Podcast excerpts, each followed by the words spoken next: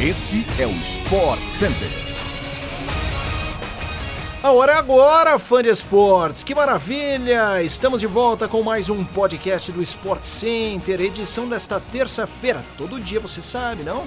É novo por aqui, que legal, é muito bacana te abraçar nas manhãs com muita informação esportiva. Anote se você é um ouvinte novo do pedaço. De segunda a sexta-feira estaremos nos seus fones de ouvido para trazer todas as informações do esporte no Brasil e no mundo. Eu sou o Felipe Mota e o programa de hoje não será diferente, com as principais destaques e notícias Tô falando bobagem, Cláudia Santiago? De forma alguma, meu amigo Felipe. Prazer estar contigo mais Prazer uma é vez meu. e com quem nos escuta neste podcast. Vamos com tudo para comentar o mercado da bola brasileiro, tem os destaques da Premier League, basquete e muito mais. Além disso, ó, anota, deixa eu lembrar para vocês que além do nosso podcast, nós também estamos na TV. Estamos com o nosso Sport Center. Nesta terça-feira são três edições.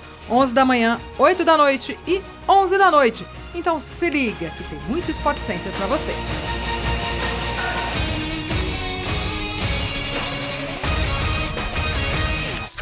O programa de hoje começa com aquela confusão no sorteio da UEFA Champions League. Um embrólio.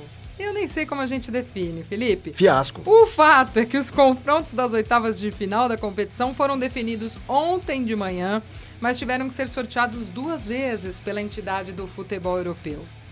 Ah, Glaucia Santiago, o primeiro sorteio foi anulado, pois a bolinha do Manchester United foi colocada de forma equivocada nos potes e os Red Devils foram sorteados para enfrentar o Vila Real, o que era proibido já que as equipes se enfrentaram na fase de grupos do torneio.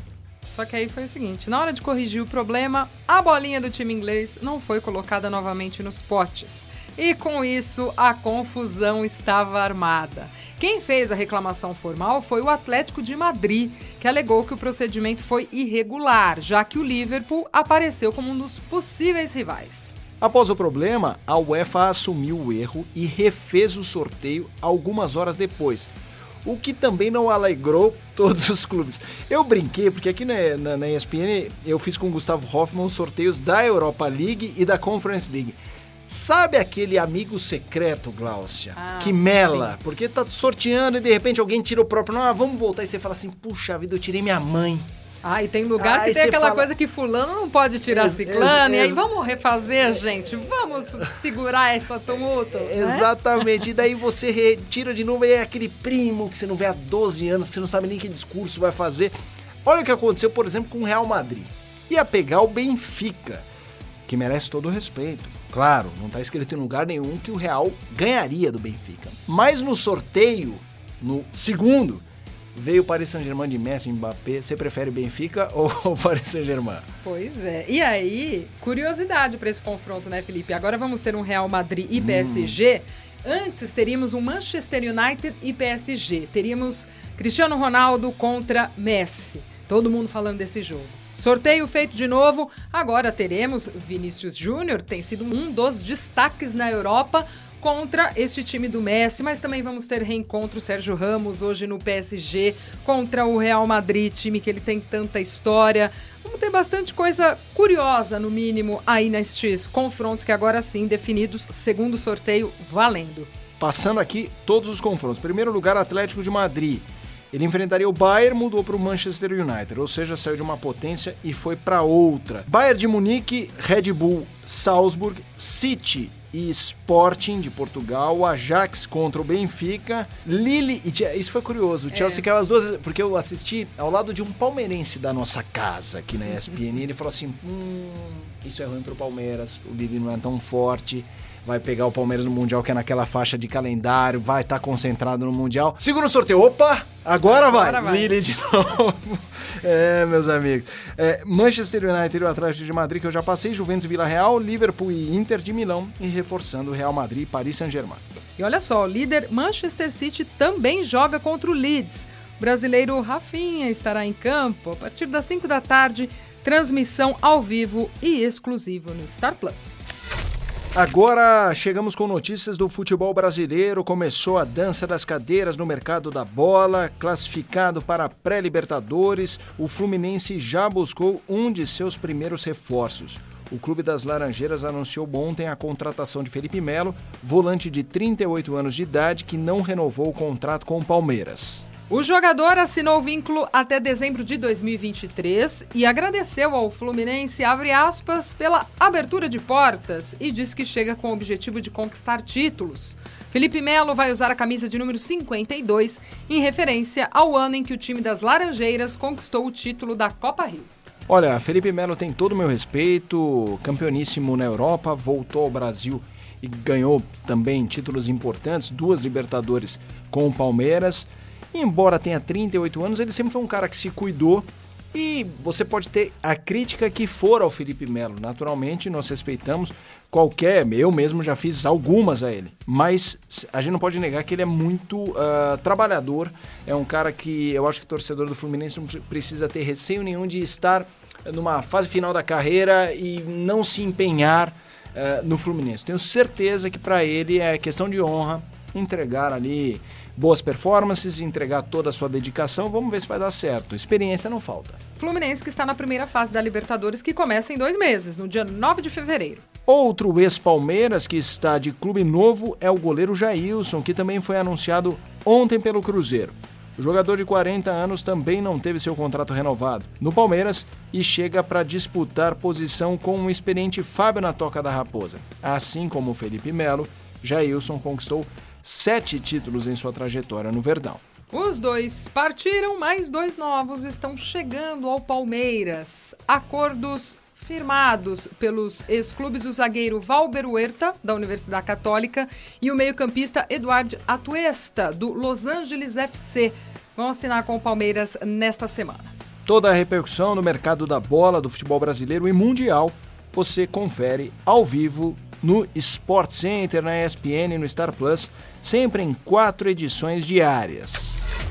Ainda falando de futebol brasileiro, o ex-atacante Luiz Fabiano foi anunciado como coordenador de futebol da Ponte Preta. Terá seu primeiro desafio como dirigente após pendurar as chuteiras na última sexta-feira. Foi o anúncio oficial da sua aposentadoria. Apesar de não atuar nos campos há quatro anos, só na sexta mesmo veio esta confirmação de que Fabuloso não joga mais, agora dirigente, Felipe. Fabuloso, o apelido ficou conhecido assim, jogando pela Ponte, pelo São Paulo. Ele foi revelado pelo Clube de Campinas no fim dos anos 90, nunca escondeu a gratidão ao clube de Campinas. A falta de experiência em cargos como dirigente dividiu opiniões da torcida da Macaca, mas o presidente eleito da equipe, Marco Antônio Eberlin, já vem afirmando há algum tempo que teria um ex-jogador como homem forte do futebol do clube. Time Ponte Pretano que jogará a Série B em 2022 e também está no grupo D do Campeonato Paulista do ano que vem. Grupo com Santos, Red Bull Bragantino e Santo André. Agora vamos com a bola laranja, falando de times nacionais, dos brasileiros que estão se destacando na fase de grupos da Champions League das Américas. Com duas vitórias em dois jogos cada, o Flamengo e o São Paulo começaram muito bem o torneio no fim de semana. A equipe da Gávea, que é a atual campeã, venceu Boca Juniors e Universidade Concepción, enquanto o tricolor do Morumbi triunfou contra Quinça e Nacional. Tudo isso tem transmissão ao vivo da ESPN e também do Star Plus. Aproveitando que o nosso assunto é o basquete brasileiro, vale lembrar que hoje o Pinheiros enfrenta o Paulistano pelo Novo Basquete Brasil, NBB, às 8 da noite, com transmissão ao vivo pela ESPN no Star Plus. O lateral direito Daniel Alves deve reestrear hoje pelo Barcelona em um amistoso contra o Boca Juniors, válido pela Maradona Cup, que homenageará o ídolo argentino que morreu no fim do ano passado. Contratado em novembro, o ex-jogador do São Paulo está entre os relacionados e não joga desde 10 de setembro, quando entrou em campo pela seleção brasileira contra o Peru nas eliminatórias da Copa do Mundo. A primeira partida do seu retorno em um jogo oficial, no entanto, deve acontecer apenas em janeiro. Como Daniel Alves foi contratado com a janela de transferências fechada, o ídolo do Barça só poderá jogar novamente em partidas oficiais quando a janela se abrir. A partida de hoje será disputada em Riad, na Arábia Saudita, às duas da tarde. Em crise após a eliminação da Champions League e com um desempenho ruim em La Liga, o Barcelona também descobriu ontem quem será seu adversário na próxima fase da Europa League. Quando a fase não é boa, pegou um dos times mais difíceis do sorteio. O time catalão terá pela frente o Napoli da Itália, e quem passar jogará as oitavas de final da competição. As partidas serão realizadas nos dias 17 e 24 de fevereiro, com transmissão exclusiva pela ESPN no Star Plus. Chegamos ao fim de mais um podcast do Sport Center. É sempre bom lembrar que estamos nos seus agregadores de podcast preferidos de segunda a sexta-feira, às seis da manhã. Então assine o nosso feed para não perder nenhum episódio. E olha só, sextas também temos uma edição extra à tarde com tudo sobre o fim de semana esportivo no Brasil e no mundo. Certo, Felipe? Beijo para você, até a próxima. Beijo, Glaucia, fã de esportes. Até a próxima, um ótimo dia a todos.